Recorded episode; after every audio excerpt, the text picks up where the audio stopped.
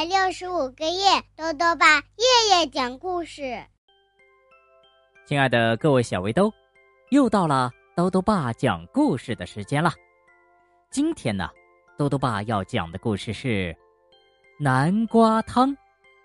故事的作者呀是英国的海伦·库珀，柯倩华翻译，由明天出版社出版。森林里有三个好朋友：猫、松鼠和小鸭子。他们生活在一起，非常的和谐愉快。可是有一天啊，鸭子和朋友们闹翻了。发生了什么事情？一起来听故事吧。南瓜汤。树林里有一间古老的小白屋。园子里种了很多南瓜，那里有闻起来好香的汤。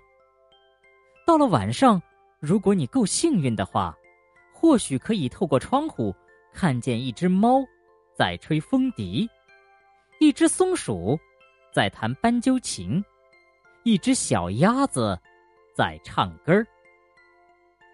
南瓜汤，这是你喝过的世界上最好喝的汤。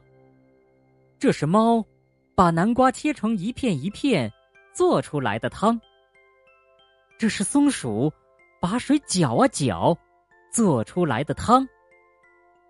这是鸭子舀起一点点的盐，再倒进刚刚好的盐做出来的汤。他们稀里呼噜的喝汤，他们一起弹琴唱歌然后。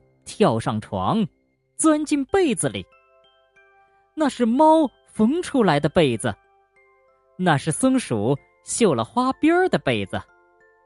被子里塞满了鸭子柔软的羽毛。古老的小白屋里平静和谐，他们分头做自己的工作，他们都很快乐，至少看起来是这样。可是，有天早晨，鸭子早早起来，它轻手轻脚的走进了厨房，对着松鼠专用的汤勺微笑。嗯，如果我来做大厨的话，他喃喃自语：“那不是很好吗？”他搬来一张凳子，跳上去，踮起脚尖儿，直到。他的嘴终于碰到了汤勺的顶端，咣当，汤勺掉了下来。然后，鸭子快快走回卧室，高举着汤勺说：“今天轮到我来搅汤了。”那是我的，松鼠尖叫：“搅汤是我的事儿，还给我！”你太小了，猫。凶巴巴的说：“我们要按照原来的方式煮汤。”可是鸭子把汤勺抱得紧紧的，松鼠使出全部的力气拼命拉。忽然，哎呀，汤勺飞到了半空中，转啊转，打中了猫的头。这下呀，麻烦大了！这间古老的小白屋里。充满了争吵、吼叫和混乱。我不要住在这里啦！鸭子哭哭啼啼的说：“你们从来不让我帮忙。”他把行李装进推车，戴上帽子，摇摇摆摆的离开了。等我们清理好以后，猫生气的大吼：“你会回来的！”松鼠也握着它的汤勺在空中挥来挥去。可是，鸭子并没有回来，没有回来吃早餐，没有回来吃午餐。哼，我会找到它的。猫带着嘲笑的口气说：“它只不过是躲在外面罢了。”我敢打赌，它躲在。南瓜园里。可是，鸭子不在南瓜园里，他们怎么找都找不到它。